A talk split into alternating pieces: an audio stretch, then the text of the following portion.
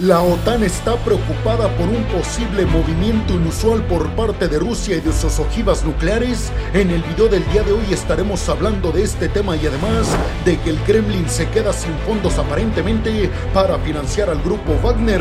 Además, estaremos abordando la noticia de la cooperación entre Japón y Estados Unidos para fabricar un sistema de defensa aérea contra misiles supersónicos rusos y chinos y de muchas noticias más que seguramente hará que todos estén al filo de su asiento.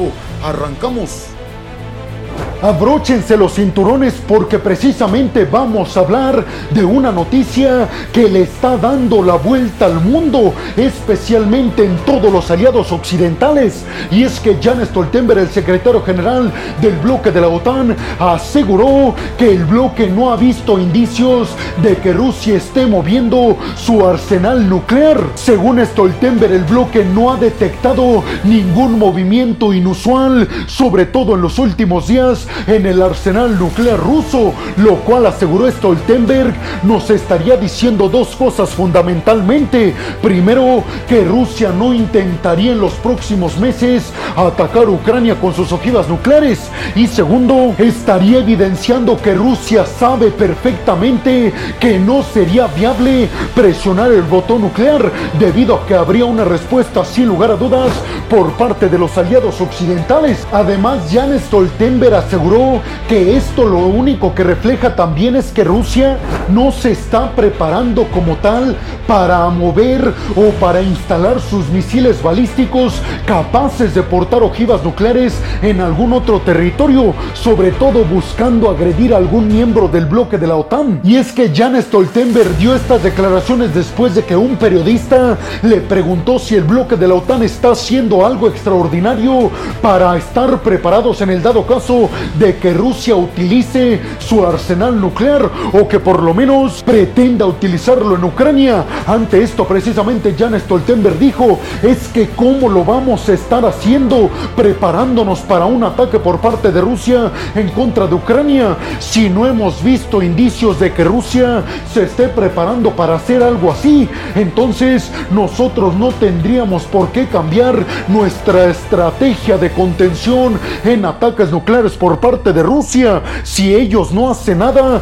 tampoco lo haremos nosotros, aseguró Jan Stoltenberg, porque dijo que cualquier movimiento del bloque de la OTAN, Rusia lo puede interpretar como algo hostil en su contra. Por eso aseguró Stoltenberg, si ellos no mueven nada de su arsenal nuclear, tampoco lo haremos nosotros. Les recuerdo que Rusia es el país que ostenta el mayor número de bombas nucleares, con cerca de 5.900. Detrás viene muy cerca Estados Unidos, por supuesto, eso está claro, pero lo preocupante aquí para el bloque de la OTAN es que Rusia se salió hace ya varios meses del acuerdo New START, que especifica la no proliferación de armas nucleares y además la desactivación del arsenal nuclear tanto de Rusia como de Estados Unidos de forma paulatina. Ese acuerdo está pausado por parte de Rusia y aseguran desde el bloque de la OTAN, eso preocupa muchísimo a todo el mundo porque si Rusia no quisiera atacar a otro territorio, entonces ¿por qué se saldría de este tipo de acuerdos? Sin embargo, recordando las declaraciones de Vladimir Putin,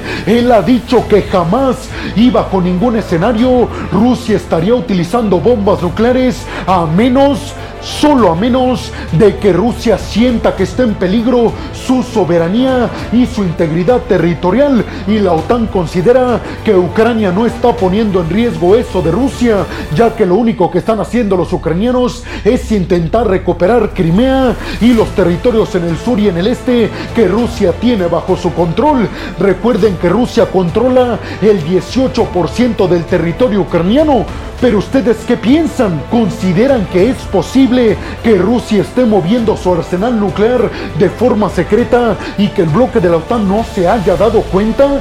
¿Ustedes consideran que el bloque de la OTAN no debe de bajar la guardia y debe de estar preparado para el peor escenario en el que Rusia presione el botón nuclear? Bienvenidos a un nuevo video de geopolítica en el cual, como ustedes ya saben, les voy a platicar lo más importante que ha acontecido a niveles diplomáticos y geopolíticos alrededor de todo el mundo mundo. Y vámonos rápidamente con la segunda noticia de este video que tiene que ver con que desde el Reino Unido, Grant Shapps, el reciente nuevo ministro de la Defensa británica, fue muy claro asegurando que el Reino Unido había recopilado información que dice que el Kremlin ya no tiene fondos o no tendría los fondos suficientes para seguir financiando al grupo Wagner. El ministro de la Defensa británica Grant Shapps fue muy claro cuando aseguró el nuevo ministro de la Defensa británica Grant Shapps fue bastante claro cuando aseguró que si Vladimir Putin y el Kremlin ya no tienen fondos para seguir financiando al grupo Wagner, solo hay tres posibilidades.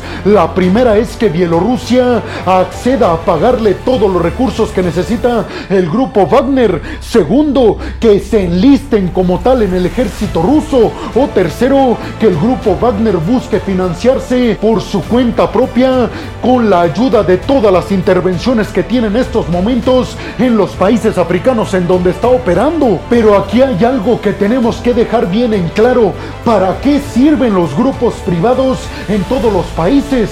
Por lo menos en las potencias militares, incluida Rusia con el grupo Wagner. Seguramente ustedes ya saben que los grupos militares privados para lo único que sirven es para llevar a cabo crímenes de guerra en otros territorios y que en el dado caso de que organizaciones internacionales estén acusando a estos grupos privados de crímenes de guerra, no salga dañado ni el gobierno ni tampoco el ejército oficial del país al que pertenece este grupo privado. Algo así hizo Vladimir Putin cuando invadió Ucrania en el año del 2014. Cometió atrocidades, pero no han podido proceder en su contra. Esto simple y sencillamente porque los crímenes los hicieron los mercenarios de Wagner, no como tal el ejército ruso. Para eso sirven los grupos de mercenarios, para cubrir el cochinero que hacen las principales potencias cuando están invadiendo algún otro territorio. Y obviamente es el caso de Rusia con el grupo Wagner. El Reino Unido además fue muy claro asegurando que Rusia y Vladimir Putin se estaban moviendo rápida y desesperadamente buscando cómo financiar o por lo menos cómo financiar una parte del grupo Wagner y que por eso estaban de alguna forma sacando a varios miembros del grupo Wagner que no eran tan indispensables y que estaban dejando a los únicos que sí se consideraban indispensables. Además ustedes recuerden que hace ya varios días yo les di la noticia de que Andrei Trochev, un ex militar del grupo Wagner, ha sido contratado por Vladimir Putin para liderar precisamente el grupo Wagner que dejó Prigozhin luego de que perdiera la vida de forma misteriosa y de forma accidental en su accidente aéreo cuando cayó su jet cuando estaba viajando desde Moscú hacia San Petersburgo. Andrei Trochev, que es de toda la confianza de Vladimir Putin, dicen desde la inteligencia británica, fue puesto a cargo del grupo Wagner porque le es leal a Putin y Vladimir Putin no tiene dudas de que así será siempre, recordando que Vladimir Putin quiere juntarse con puras personas que le sean absoluta y completamente leales. Pero ustedes realmente creen que el Kremlin y Vladimir Putin ya no tienen fondos para financiar al grupo Wagner? ¿O cuál creen que sea la estrategia de Vladimir Putin con los mercenarios de Wagner para seguir financiándolos? Y sobre todo, ¿cuál será la nueva estrategia del grupo Wagner ahora con Andrei Trochev liderándolos?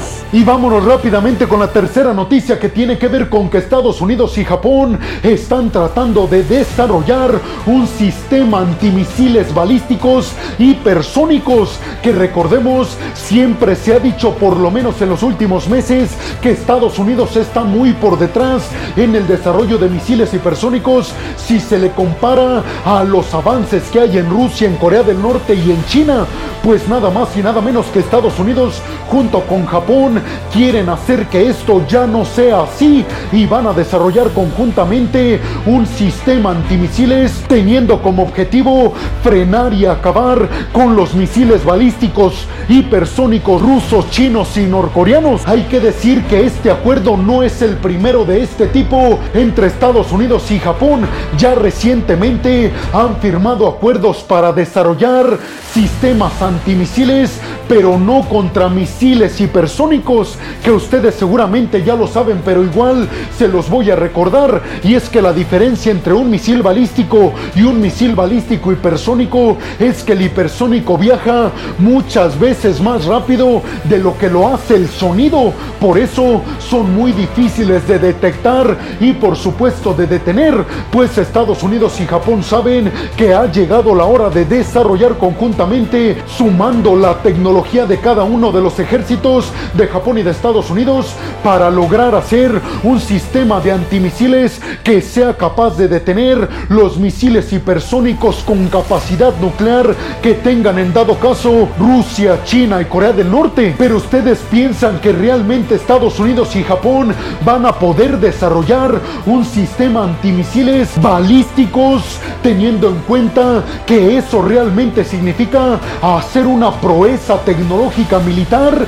¿Creen que sea cierto los rumores de que Estados Unidos está muy por detrás en el desarrollo de misiles hipersónicos, sobre todo si se le compara con el avance que hay en China y Rusia? Y vámonos rápidamente con la siguiente noticia y es que ahora vamos a abordar precisamente un tema que tiene que ver con que Rusia ha anunciado sus planes contundentes de equipar sus submarinos nucleares con misiles balísticos hipersónicos con capacidad nuclear, los llamados Circon. Peskov, el portavoz del Kremlin, fue muy claro en este tema asegurando que Rusia en el dado caso de que logre y que lo va a lograr en los próximos meses, así lo aseguró Peskov, pero aseguró que ya cuando lo tengan, este submarino nuclear ruso equipado con misiles balísticos hipersónicos con capacidad nuclear, Rusia podrá ser bastante superior a todos los miembros del bloque de la OTAN, sobre todo teniendo en cuenta que Finlandia ya es el nuevo miembro del bloque militar occidental y además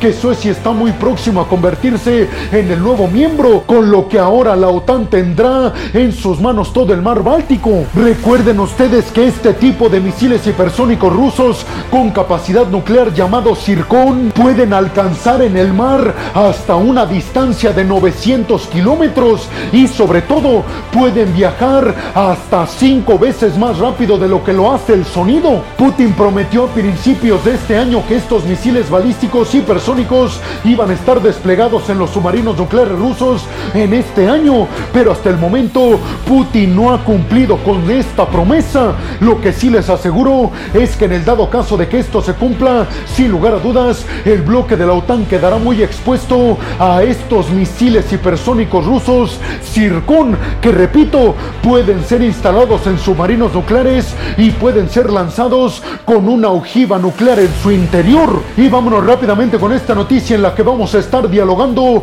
sobre un nuevo acuerdo en defensa aérea entre Perú y Estados Unidos. Por lo menos así lo anunciaron ambos países. El gobierno peruano festejó muchísimo este logro, ya que dijo que con esta cooperación con la Fuerza Aérea Estadounidense, ahora Perú va a lograr identificar a aviones ilegales que transporten sustancias prohibidas en el cielo peruano. El pacto además estipula que Estados Unidos le va a brindar inteligencia y nuevos radares a Perú, sobre todo para que estos radares sean implementados en los helicópteros militares que tiene Perú. Muchos en Perú, sin embargo, no están de acuerdo porque aseguran Perú no debe entregarse ni entregar su soberanía a Estados Unidos. Pero Dina Boluarte, la presidenta peruana, ha sido muy clara asegurando que esto lo único que va a traer es beneficios para Perú. ¿Creen realmente que este tema ayude a Perú a luchar contra el narcotráfico? Y vámonos con la sexta y última noticia de este video que tiene que ver con que Lula da Silva, el presidente brasileño, le pidió a Estados Unidos que vea a Brasil como un destino de las grandes empresas estadounidenses y que invierte en el territorio brasileño el gobierno de los Estados Unidos para ayudar a que en Brasil se concrete la transición energética que es uno de los principales objetivos de Lula da Silva. Así lo ha asegurado por lo menos. Lula da Silva además ha estado presionando a China y Estados Unidos para que hagan más y se comprometan más en cuanto a la transición energética en todo el mundo. Recuerden que Lula da Silva tiene como principal objetivo hacer que la economía brasileña ya no dependa tanto de los energéticos más contaminantes y hacer en su gobierno esta transición a una economía verde y más limpia. ¿Ustedes creen realmente que China y Estados Unidos van a invertir en Brasil para acelerar esta transición energética brasileña como quiere Lula da Silva? Y bueno, hemos llegado al final del video del día de hoy. Les quiero agradecer muchísimo todo el apoyo que me dan. Sin ustedes yo no podría dedicarme a lo que más me apasiona en el mundo. Así que muchas, pero muchas gracias. Sin más por el momento, nos vemos en el siguiente video de Geopolítica. Hasta la próxima.